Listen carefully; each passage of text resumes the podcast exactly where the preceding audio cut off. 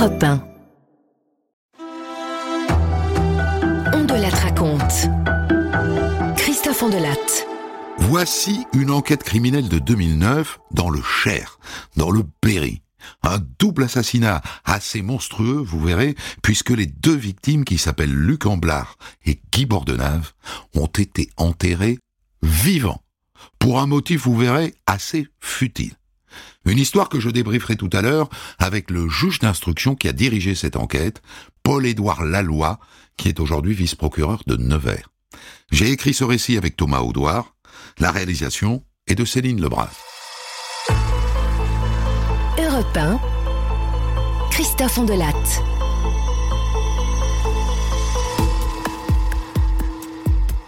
Le mardi 10 mars 2009, à 9h30 du matin, une certaine Marie-Laure Bordenave appelle les gendarmes du Cher, dans le Berry. C'est-à-dire que voilà, je, suis sans nouvelles de mon frère, Guy Bordenave, et de son compagnon qui vit avec lui qui s'appelle Luc Amblard. A-M-B-L-A-R-D. D'habitude, j'ai mon frère euh, tous les jours au téléphone, et là, euh, ben, ça fait trois jours, et il répond pas, et, et son copain non plus, quoi. Bon, ben très bien, madame, très bien. On, on va envoyer une patrouille. Vous, vous pouvez nous dire où est-ce qu'ils habitent exactement? Ils habitent à, à Couy. C-O-U-Y. Couy, c'est un petit village de 350 habitants à 35 km de Bourg. Deux gendarmes arrivent sur place. Un petit pavillon. Tous les volets sont clos. Ils font le tour. Ah Il y a une porte-fenêtre ouverte à l'arrière. Alors ils toquent à la vitre. Pas de réponse. Alors ils vont à l'avant et ils sonnent à la porte. Pas de réponse non plus. Alors ils rentrent. Le chauffage est allumé, donc il y a sans doute quelqu'un. Et d'ailleurs dans la cuisine, il y a des tartines sur le plan de travail, et dans l'évier, les bols du petit déjeuner, et des verres, dont un verre cassé, et à côté, une bouteille de whisky vide. À part ça, la maison est en ordre.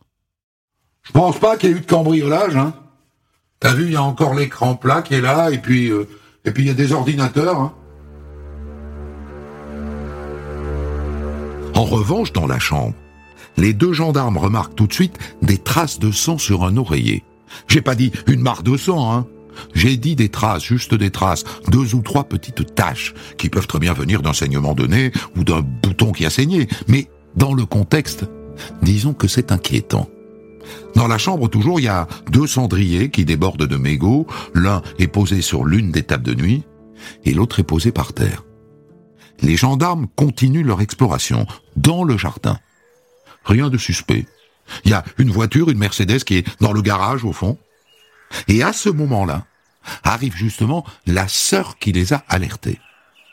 Oh ben, la, la voiture garée dans le garage, moi je trouve que c'est- inquiétant parce que c'est c'est c'est pas habituel du tout. Mon beau-frère Luc, euh, il, il utilise sa voiture dix fois par jour. Alors en général, il, il la laisse dans la rue. D'accord, mais bon, faut-il pour autant s'inquiéter? Marie-Laure Bordenave continue de penser que oui. Il serait jamais parti sans me donner de nouvelles. Enfin, je suis, je suis vraiment proche de, de, de mon frère. Vous voyez, on s'appelle, je sais pas moi, trois, trois ou quatre fois par jour. Et, et là, plus rien depuis trois jours. Non, je vous dis, c'est vraiment inquiétant. Bon. Eh bien, rendons-nous à l'évidence. Guy Bordenave, 39 ans, et Luc Amblard, son compagnon de 56 ans, ont disparu. Et donc, une enquête de voisinage commence. Je vous l'ai dit, c'est pas grand, oui. 350 habitants. Qui a vu Guy et Luc ces derniers jours? Et quand? Les gendarmes commencent par aller dans le seul commerce du patelin, une épicerie bar tabac. Ah, j'ai vu Guy Bordenave. Oui, oui, oui, oui, je l'ai vu samedi. Il est venu comme tous les jours euh, à acheter son pain et, et, et puis son paquet de cigarettes, quoi. Samedi, c'était il y a trois jours. Et le même jour, les deux ont déjeuné avec la sœur de Guy, Marie-Laure, celle qui a prévenu les gendarmes. On a, on a déjeuné avec des amis à eux, dont, dont ils sont assez proches, les Fernandez, et on s'est quitté vers, euh, vers les, les 4 heures. Mais le même jour, le samedi, Jean-Claude, un voisin, est passé devant chez eux en fin d'après-midi. Oh, bah, je suis passé en camion. Il doit être euh, euh, dans les 6h30, quoi.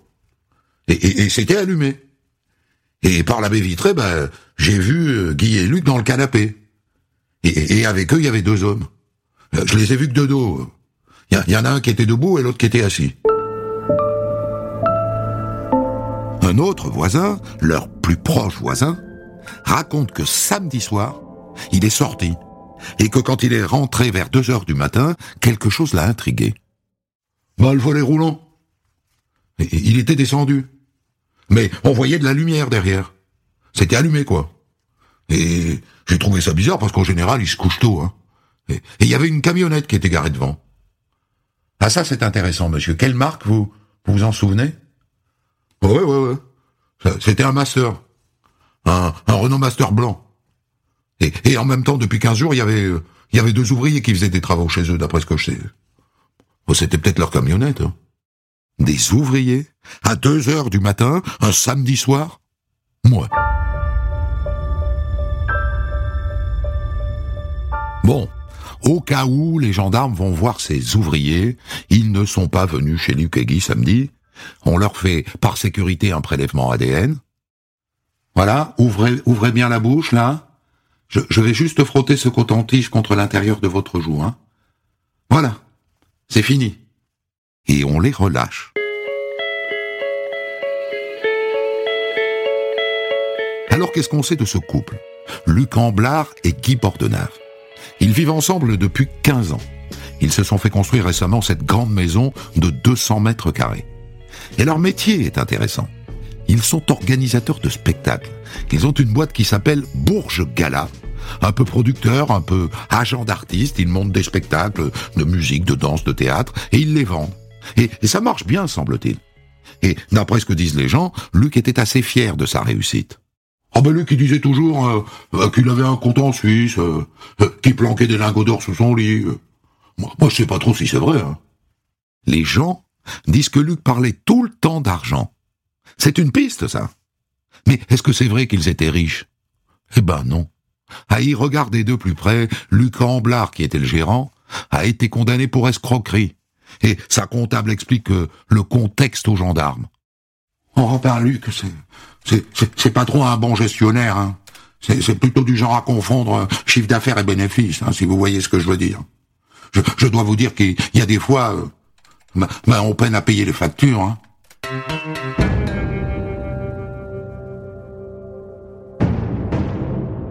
En fouillant dans la comptabilité, les gendarmes en découvrent une bien bonne. En tant qu'organisateur de spectacle, Luc et Guy ce qu'on appelle des intermittents, c'est-à-dire des gens payés à la journée. Et je ne sais pas si vous savez, mais pour avoir le droit de toucher des acédiques les jours où ils ne travaillent pas, les intermittents doivent faire un minimum d'heures. Eh bien, Luc a pour habitude de faire de faux cachets à des copains intermittents pour qu'ils fassent leurs heures. C'est tout simplement une escroquerie aux acédiques. Et par ailleurs, Luc Amblard, encore lui, aime flamber au casino. Ça ouvre des pistes, tout ça. À part ça, il y a un problème avec les téléphones. Chez Luc et Guy, on a retrouvé deux téléphones. Mais ils en avaient quatre. Donc deux mobiles ont disparu. Les gendarmes vérifient. Voyons, voyons. Ah, ces deux mobiles sont restés inactifs. Ils sont éteints depuis samedi.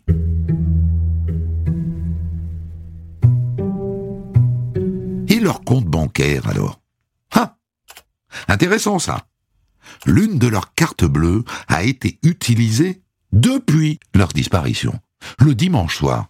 Deux retraits à Paris, l'un de 400 euros et l'autre de 500. Et il y a eu une troisième tentative, mais là la carte a été avalée. Malheureusement, les distributeurs utilisés n'ont pas de caméra de surveillance.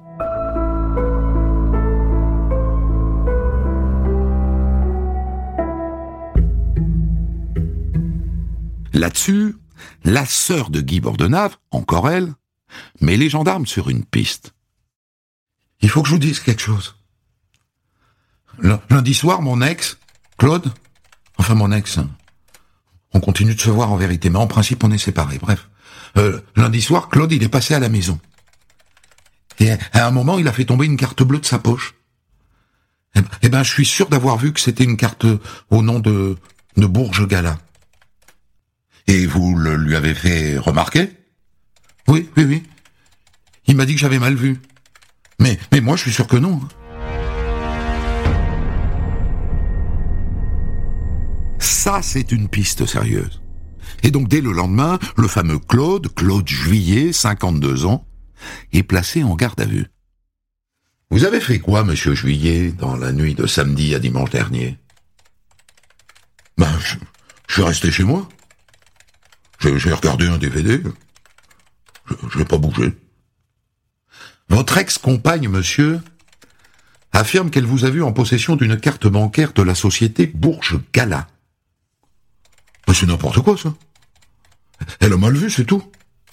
La garde à vue est accompagnée d'une perquisition, chez lui. Dites-moi, monsieur, c'est quoi tout ça? Les gendarmes viennent de tomber sur des fusils de chasse, des revolvers, des pistolets et une arbalète. Oh, oh ça, ça c'est rien. C'est une collection, c'est de la déco, quoi. Je m'en sers jamais, moi, de ces armes. C'est peut-être la vérité, ou pas. Parce que figurez-vous que dans sa cour est garé un Renault Master blanc.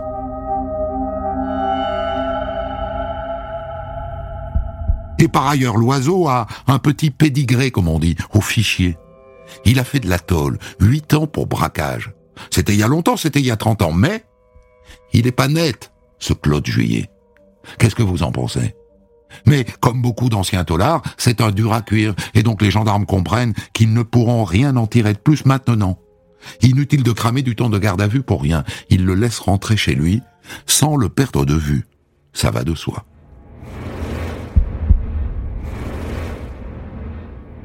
Cinq jours après la disparition du couple, la mairie de Bouleret, à 50 km de Couy, alerte les gendarmes. Dites-moi, on, a retrouvé le permis de conduire de Guy Bordenave dans, le village. déchiré en miettes, complètement déchiré, mais on, a pu reconstituer le puzzle et voilà, on voulait vous prévenir, quoi. Ça sent pas bon, ça. À ce moment-là, le procureur se dit c'est du sérieux. Au minimum, ils ont été enlevés, ils sont séquestrés quelque part, au minimum. Et donc, il confie l'enquête à la section de recherche de la gendarmerie de Bourges. En garde à vue, Claude Juillet a dit que le week-end dernier, le week-end de la disparition des deux, il avait la garde de sa fille. Vérifions auprès de la petite. Ben oui, j'étais chez, chez mon père ce week-end. Vous êtes arrivé quand? Ben, Samedi matin. Et quand je suis arrivé, il y avait, y avait un copain à lui. Ah bon? Et tu sais comment il s'appelle, ce copain? Oui, oui, il s'appelle Christophe. C'est précieux tout ça. Et c'est pas fini. Et dis-moi, il est resté tout le week-end, ce Christophe? J'en sais rien parce que j'ai pas dormi chez Papas samedi soir. Il m'a amené chez, chez, Marie-Laure, son ex. Et il est revenu me chercher que dimanche matin, quoi.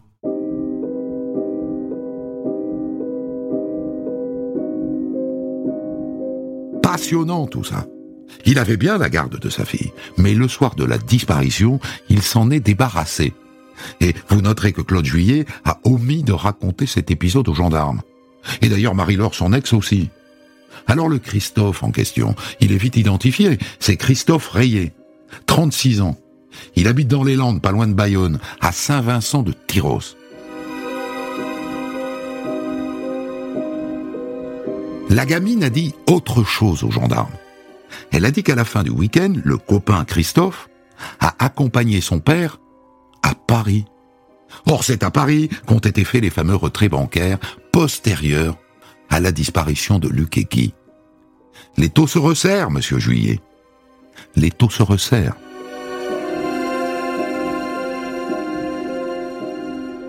Évidemment, les gendarmes foncent dans les Landes et ils interpellent Christophe Rayet. Au début, il dit qu'il n'était pas chez Claude Juillet le week-end dernier. Et puis, je veux bien reconnaître que j'y étais. Et qu'est-ce que vous avez fait? Bah, on, a bu des bières, quoi. Combien de bières? Bah, au, au moins six. Moi, j'étais complètement bourré. Et après, on a, on a regardé des DVD. Rien de plus à en tirer. Il est remis en liberté. Mais avant, prélèvement ADN. On lui passe le coton-tige magique sur la joue. Et au revoir, monsieur.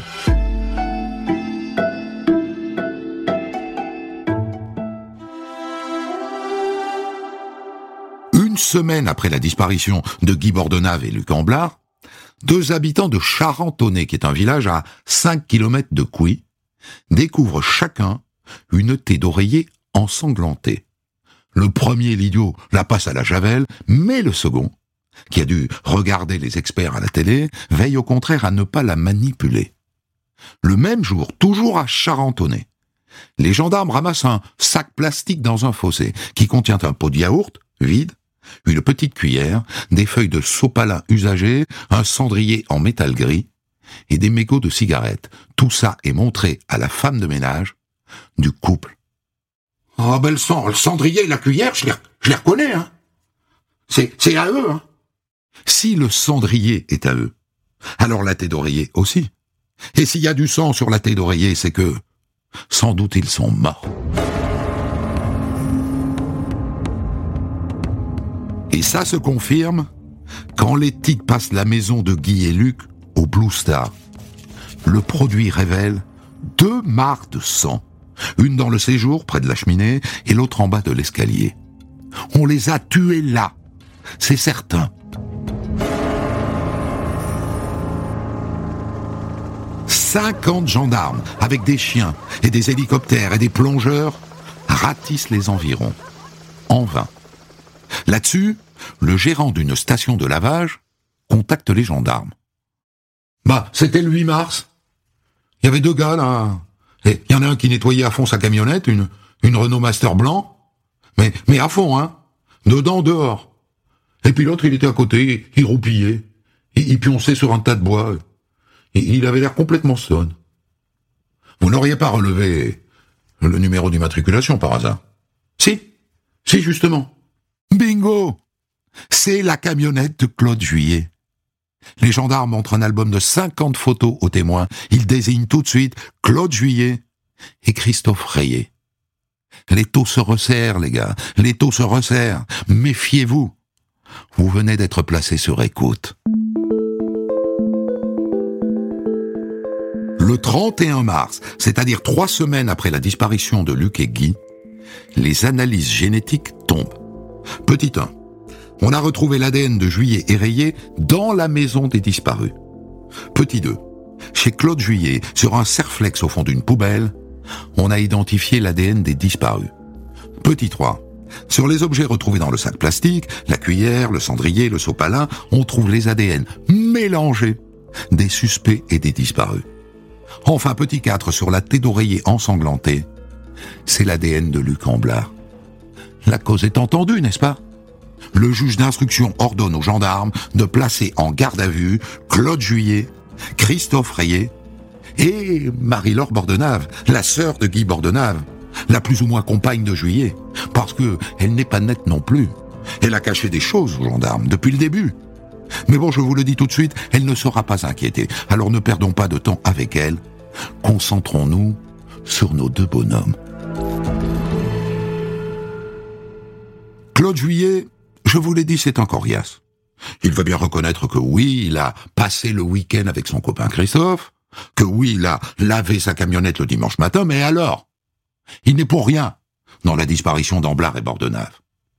Christophe Rayet, en revanche, c'est le maillon faible. Il est interrogé chez lui à Saint-Vincent de Tyros près de Bayonne. Au début, il se lance dans un improbable mensonge. Il a vu un homme et des Claude Juillet à charger des pelles et des fusils dans la camionnette. Un homme. Et puis assez vite.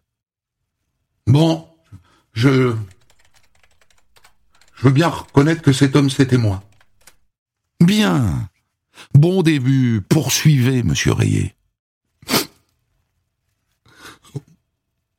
On est allé à Couy chez Luc Amblard et, Guy Bordenave. Et Claudie m'a dit qu'il lui devait de l'argent. Il voulait leur mettre un, un coup de pression, quoi. puis voilà, ça, ça a dégénéré. Claude, il est allé au camion. Il est revenu avec un fusil. Il a balancé un coup de crosse en blard à l'arcade sourcilière. Il pissait le sang. Puis après, bah, on les a attachés avec du serflex. Bon, après, moi, je me suis endormi. Et, Claude, que je m'endorme, ça, ça l'a mis en rogne. Alors après, il, les a fait monter dans le camion. On a roulé vers la Loire et je sais pas, vers 6 heures du matin. Il vient encore nuit en tout cas. On, est arrivé dans, dans une ville avec un, un, grand parking, je me souviens. Et il y avait un pont aussi en pierre. Et, Claude, il, il m'a déposé là et il est reparti tout seul avec les deux autres. Après ce qui s'est passé, je je sais pas, j'étais pas. Et, et, vous, vous êtes rentré comment?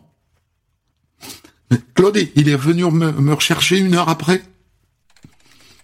Il m'a dit qu'il les avait abandonnés dans, un bois et que, les deux autres avaient promis de de pas nous dénoncer, quoi. Mouais. À vérifier tout ça. Il se donne le beau rôle. Mais le village dont il parle, avec le pont de pierre, ça pourrait être la Charité sur Loire.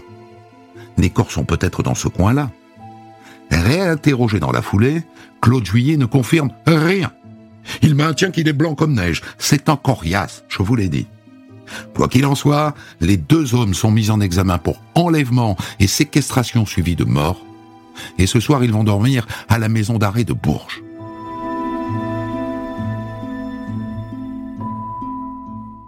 Mais dans cette affaire, le juge va bénéficier d'un petit coup de pouce.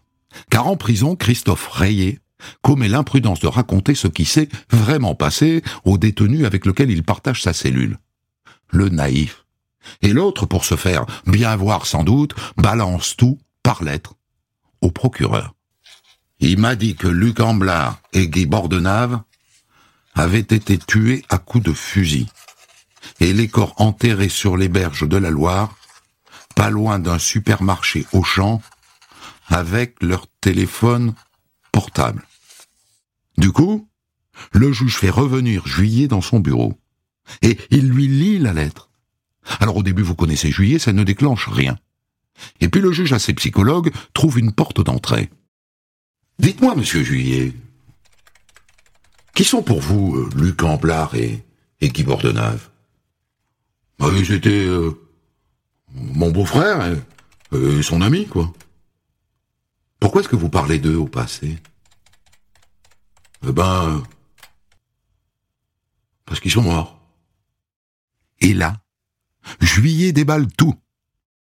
On les a enterrés près de la Loire. enterrés vivants, je précise. Vivants, dites-vous? Ouais, vivants. C'est pas vrai qu'on les a tués à coups de fusil. Mais quand vous dites on, c'est qui?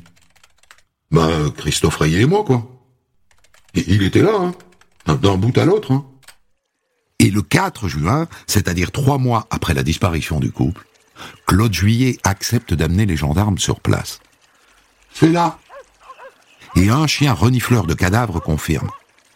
Alors on creuse, et assez vite les cadavres apparaissent. Et l'image est stupéfiante. Les deux hommes sont assis face à face. Ils sont bâillonnés et ils ont les mains attachées à l'avant du corps. S'ils les ont vraiment enterrés vivants, Luc et Guy ont dû voir tomber chaque pelleté de terre jusqu'à étouffer. Et l'autopsie confirme, il n'y a pas de balles dans le corps et dans leurs poumons il y a du sable. Alors il n'est pas exclu que Luc Amblard, qui était obèse et, diabétique, soit mort d'un arrêt cardiaque avant les pelletés de terre. Mais Guy Bordenave, Guy Bordenave, c'est sûr, il a été enterré vivant.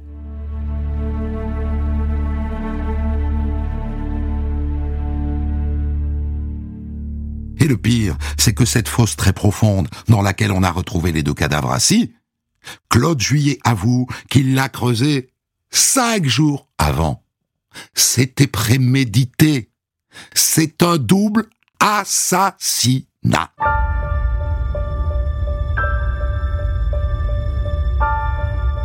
Et le mobile, alors? Parce qu'il faut une putain de rage pour enterrer deux hommes vivants comme ça, bâillonnés, les mains attachées. Juillet dit que c'est passionnel. Bah, j'étais très malheureux, quoi. Dans Marie-Laure, Marie-Laure, euh, Bordenave, euh, m'a quitté. Et, c'est de leur faute, quoi. C'est eux qui l'ont remonté contre moi. Tout ça pour ça. Les experts psychiatres diront que Juillet est vaniteux, avec des tendances paranoïaques, et qu'il est psychiquement rigide.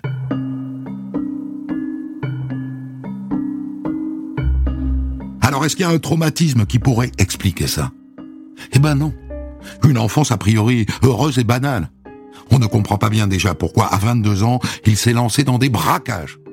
Et quand il est sorti de prison, il a rencontré une femme, ils ont eu une petite fille, elle l'a quitté, il aurait voulu garder la petite fille, il n'a pas obtenu la garde. Et c'est là qu'il est tombé sur Luc Amblard, qui, brave homme, lui a proposé de travailler pour Bourges Gala. Et c'est là qu'il a rencontré Marie-Laure, la sœur de Guy Bordenave, jusqu'à ce que la relation se dégrade sans se rompre totalement. Et Christophe Rayet alors Qu'est-ce qu'il vient faire dans cette galère? Lui, lui, il a eu vraiment une enfance fracassée. Il a été abandonné par ses parents à l'âge de 5 ans, placé à la DAS. Il est dépressif depuis toujours, alcoolique. Et lui aussi, sa femme était sur le point de le quitter. Christophe Rayet, c'est un faible. L'autre est pour lui une sorte de père, un, mentor. Et jusqu'au bout de l'instruction, il dira qu'il n'était pas là au moment où Luc et Guy ont été enterrés vivants.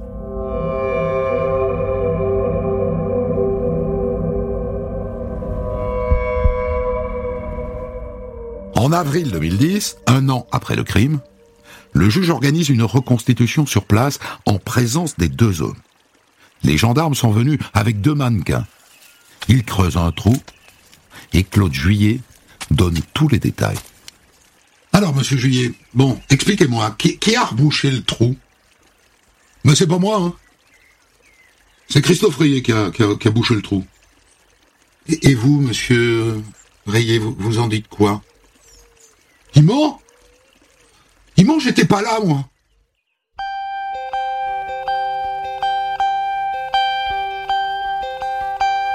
Le procès s'ouvre devant la cour d'assises du Cher à Bourges en septembre 2011. C'est un procès assez suivi parce que derrière, il y a la suspicion d'un crime homophobe. Ça, c'est, le travers de l'époque. Hein. Quand on tue des homosexuels, c'est forcément homophobe. Et, et quand on tue des hétéros, c'est, c'est hétérophobe. Fadès, tout ça. Ce crime n'est pas homophobe. Le mobile, Claude Juillet l'explique très bien quand il est interrogé. Bah, je, les ai tués parce qu'ils prenaient trop de place dans la vie de Marie-Laure, quoi. Et, moi, Marie-Laure, je l'aimais, quoi. Et là, il se tourne vers Marie-Laure. Il nous, il nous embêtait, hein, Marie-Laure. Et, toi, bien, tu, tu voulais pas choisir, quoi. Mais si, je t'avais choisi. Toi.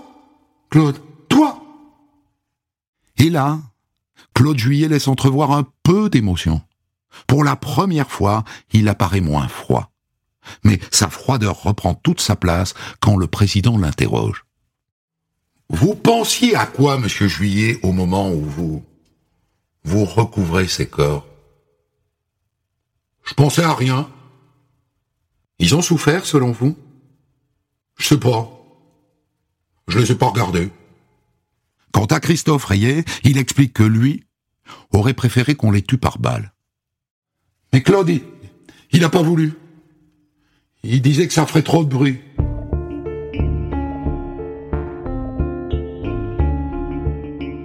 Après quatre jours d'audience, l'avocat général réclame la réclusion criminelle à perpétuité, assortie de 22 ans de sûreté pour juillet, et 30 ans de réclusion criminelle contre Christophe Rayet. Mais à la fin, les jurés les mettent à égalité. Il les condamne tous les deux à 30 ans de réclusion criminelle. Et aucun d'eux ne fait appel. Et pour euh, débriefer cette histoire, j'ai la chance d'avoir avec moi Paul-Édouard Laloy. Vous étiez euh, à l'époque le juge d'instruction qui a dirigé toute cette enquête. Alors c'est très intéressant. Ce verdict qu'il émet à égalité, est-ce que ça colle avec l'idée que vous vous êtes faite du dossier? Non. Non, ça, ça colle pas. Euh, c'est un, un, verdict qui est, à mon sens, surprenant. Alors, qui est euh, motivé à l'époque dans le sens où on n'a pas d'explication qui est euh, fournie par la cour d'assises sur euh, ce qui va conduire à ne pas faire cette distinction, alors que le sentiment que j'ai eu tout au long des investigations et à l'issue de l'instruction, c'est qu'il y avait véritablement deux rôles totalement distincts, avec euh, un rôle prépondérant de Claude Juillet, qui était en quelque sorte le cerveau, qui avait effectivement euh, prémédité toute cette action et qui a besoin de quelqu'un pour l'accompagner dans ce qui va effectivement être plusieurs jours assez euh, assez macabre, puisqu'il se passe effectivement plusieurs jours entre le moment du du repérage, le moment où la fosse est creusée et le moment où il passe euh, à l'acte pour mettre fin euh, au jour des, des victimes.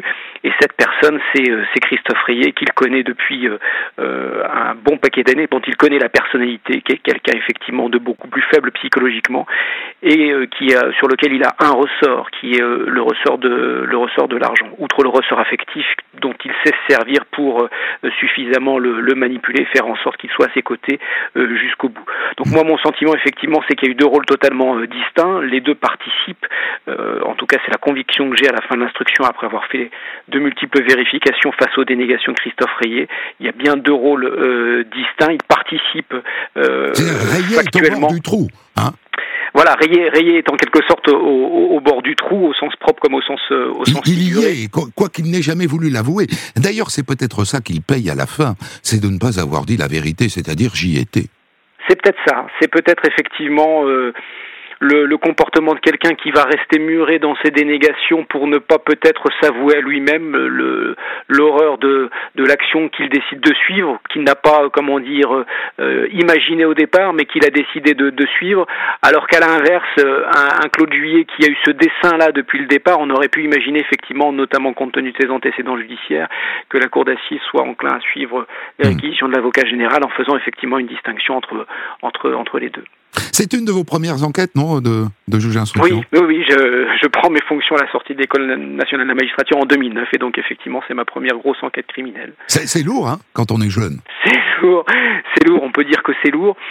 C'est lourd avec la, la crainte permanente, mais qui doit nous habiter tout au long de la carrière, mais je pense peut-être encore plus quand on démarre dans ces, dans ces fonctions-là, de se tromper. Euh, la peur de se tromper avec les, les conséquences que cela va avoir, et je pense que c'est cette euh, crainte-là qui fait que, voilà, on est, on est parti au final pour deux ans d'instruction, alors que ramené à l'échelle de, aux six premiers mois, il se passe énormément de choses, les choses évoluent beaucoup euh, sur le, premier, euh, les six premiers mois de l'instruction, et pour autant, je pense que je vais occuper facilement 12, 12 ou 15 mois à vérifier encore et toujours les explications de Christophe Rayet, parce que lorsque vous l'avez face à vous, Christophe Rayet, il est quasiment confondant de, j'allais dire, d'honnêteté en apparence. C'est quelqu'un qui pleure, c'est quelqu'un qui manifeste beaucoup d'émotions et c'est quelqu'un qui est prolixe, qui apporte des explications, qui parle, qui parle énormément, qui écrit énormément, qui va être capable de faire euh, des schémas pour essayer de prouver sa bonne foi. Et euh, c'est effectivement toutes ces interrogations que je vais avoir face à cet individu qui me paraît, euh, voilà, quel est quel est l'intérêt qu'il aurait à, partir du moment où il sait qu'il est impliqué à, mentir, si ce n'est effectivement ne pas s'avouer, ne pas vouloir s'avouer à lui-même j'allais dire l'importance du rôle qu'il a eu. Peut-être que s'il avait été honnête jusqu'au bout, le verdict de la cour d'assises aurait été euh, différent le concernant. Mmh, mmh. Moi, je suis resté sur le, le constat qu'il n'avait pas fait appel et donc euh, l'absence d'appel, euh, en quelque sorte, signifiait un, un aveu de culpabilité à la fin. Monsieur Laloy, vous êtes donc présent euh, au moment de la découverte des corps ligotés et bâillonnés, assis comme ça, euh, face à face. Vous avez peu d'expérience à ce moment-là. C'est c'est une scène qui, qui vous a marqué, je suppose. C'est une scène assez effroyable, assez effroyable dans le sens où on ne s'attend pas à découvrir ce que, ce que l'on découvre. Euh, Lorsqu'on comprend qu'effectivement il y a bien des corps à l'endroit indiqué par Claude Juillet, on ne s'attend pas effectivement à quasiment une mise en scène. Le mot est peut-être un peu fort, mais effectivement, on a deux corps qui sont une fosse déjà avec des dimensions très importantes. Le trou est très profond pour qu'il soit assis. Hein. Ouais, le trou est très profond puisqu'il fait plus, plus d'un mètre de profondeur. On est sur des dimensions 2 mètres 30 par 1 euh, mètre 10 de large. Donc on, on, on, en déduit que nécessairement il a fallu du temps pour le creuser. Mmh. Euh, et donc on en revient à cette euh, notion de préméditation. Effectivement, le trou avait, c'était difficilement concevable qu'il ait pu être creusé le, le soir même, euh, j'allais dire en la présence des mmh. victimes.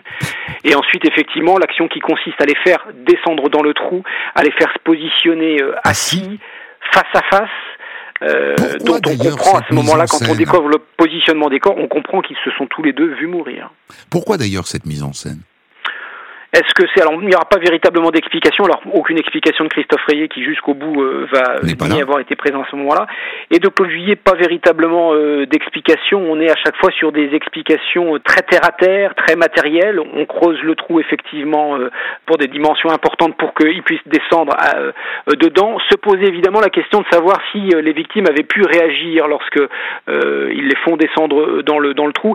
Et la reconstitution va me permettre de constater qu'une fois qu'on est assis dans le trou, c'est qu'à moins d'avoir une forme physique euh, vraiment euh, éclatante, c'est très très très difficile de, se relever. Une fois qu'on est assis dans cette position, c'est très difficile de se, de, de, se relever. Euh, très intéressant, il insiste, si j'ai bien compris devant vous, pour dire qu'ils ont été enterrés vivants. Est-ce que lui, il pense à ce moment-là que c'est une circonstance atténuante? Je les ai pas tués puisqu'ils étaient vivants. Je ne sais pas. Est-ce que c'était euh, est-ce que c'était le, manque de courage de mettre fin à leur jour avec euh, euh, le fusil avec lequel ils étaient venus? Est-ce que c'était une, question simplement de, facilité ou est-ce que véritablement c'était une volonté d'aller un petit peu plus loin dans l'horreur qui aurait été muée par le sentiment de haine qu'il avait à ce moment-là? C'est très difficile à imaginer. Lui-même n'a apporté aucune explication à ce sujet. Vous n'avez pas retenu d'ailleurs à ce sujet la barbarie? Parce que pour le coup c'est ce qu'on appelle un acte de barbarie que d'enterrer des gens vivants. Alors sur l'analyse de la scène en elle-même, on pourrait le considérer. Euh, ensuite, en jurisprudence, les actes de torture et de barbarie répondent à des, on va dire, à des, éléments factuels qui sont un petit peu plus détaillés que cela. Véritablement, on est resté, on aurait pu également finalement basculer sur une qualification également euh, d'assassinat pour l'un et de complicité d'assassinat pour euh, pour l'autre. On est resté jusqu'au bout sur cette sur cette qualification d'enlèvement, séquestration suivie de la mort. juridiquement parlant, ça les faisait encourir la même la même peine. Mmh. Donc ça ne changeait rien en termes de conséquences. Et euh, matériellement parlant, vraiment, si on reprend la chronologie des événements, c'est véritablement comme ça que les choses se sont passées, c'est-à-dire d'abord euh, une, une, séquestration, puisqu'on a bien deux temps. D'abord le temps de la séquestration euh, au domicile, et puis le, le, second temps qui consiste à les faire, à les tuer, à les faire disparaître, mm. mais effectivement dans des circonstances particulièrement horribles. Alors il y a un autre caractère aggravant que vous auriez pu retenir, c'était l'homophobie. Vous ne l'avez pas fait, semble-t-il, ça n'a pas fait débat. Ça n'a pas fait débat. Ça n'a pas fait débat, hormis la circonstance qu'effectivement euh, les victimes étaient euh, un couple euh, d'hommes.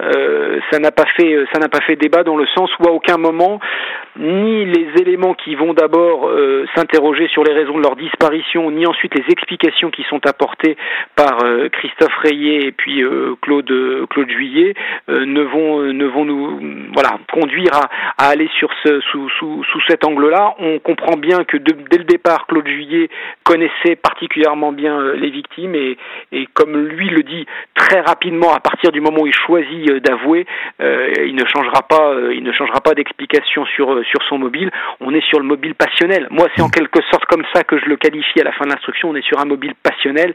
Le couple Amblard Bordenave était un obstacle à sa relation avec Marie-Laure Bordenave et comme il, le dit lui-même lors d'un lors l'un des ses interrogatoires devant moi, en supprimant la cause, je supprime des conséquences. Ah, Christophe Rayet, lui, on est sur un mobile purement, purement financier à mon sens, et euh, euh, c'est ce qui le conduit sans doute à accepter de, suivre. Il y a quelque chose qui reste un peu en l'air, je trouve, dans mon récit en tout cas. C'est le rôle de Marie-Laure Bordenave. Parce que, à un moment donné, on voit bien qu'elle dit des choses, hein, c'est quand même elle qui les balance, mais elle dit pas tout. Elle dit pas, par exemple, tout de suite aux gendarmes qu'elle avait la garde de la gamine le soir de la disparition. Elle ne le dit pas tout de suite. Est-ce qu'elle euh, n'imagine pas un instant à ce moment-là euh, que Claude Juillet puisse être impliqué. C'est en tout cas l'une des hypothèses que j'aimais à la fin. Au tout début d'une enquête de cette nature, toutes les portes, absolument toutes les portes sont ouvertes et il faut les refermer les unes après les autres. C'est pour ça qu'effectivement Marie-Laure Bordenave, en début de, en début de procédure, après, elle est là, voilà, va, être placée en garde à vue. Euh, parce qu'effectivement, on se pose des questions, elle ne dit pas tout.